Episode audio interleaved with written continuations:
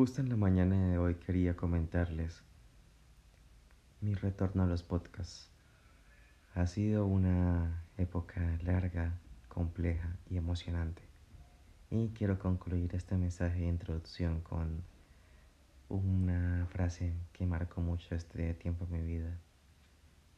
A veces las personas y las ocasiones son solo una, solo que hay que aprender a diferenciarlas para saber cuándo actuar y reconocer la diferencia entre apego, cariño y acciones por otros y por uno mismo.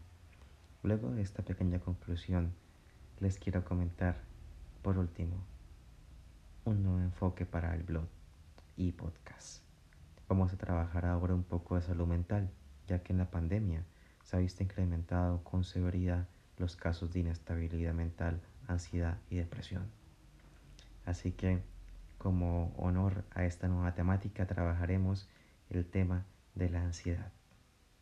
Para muchos es muy complicado reconocer cuando algo está mal.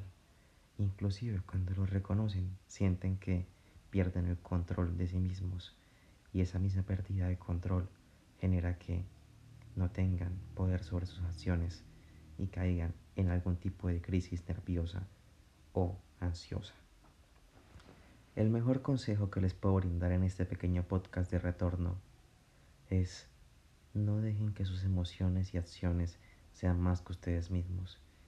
Una buena toma de aire, un buen respiro, una buena actividad de respiración rápida, como inhalar y exhalar moderadamente, contar hasta 10 mentalmente pensando en un recuerdo agradable con cada número, o inclusive recordar alguna ocasión en la que tenían el control es muy útil.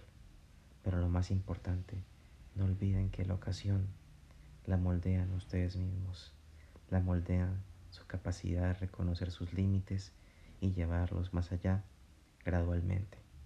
Eso es un gran método para poder ir llevando esa desensibilización sistemática hacia la realidad y que sea posible mejorar la ansiedad. Con esto me despido y que tengan un hermoso día.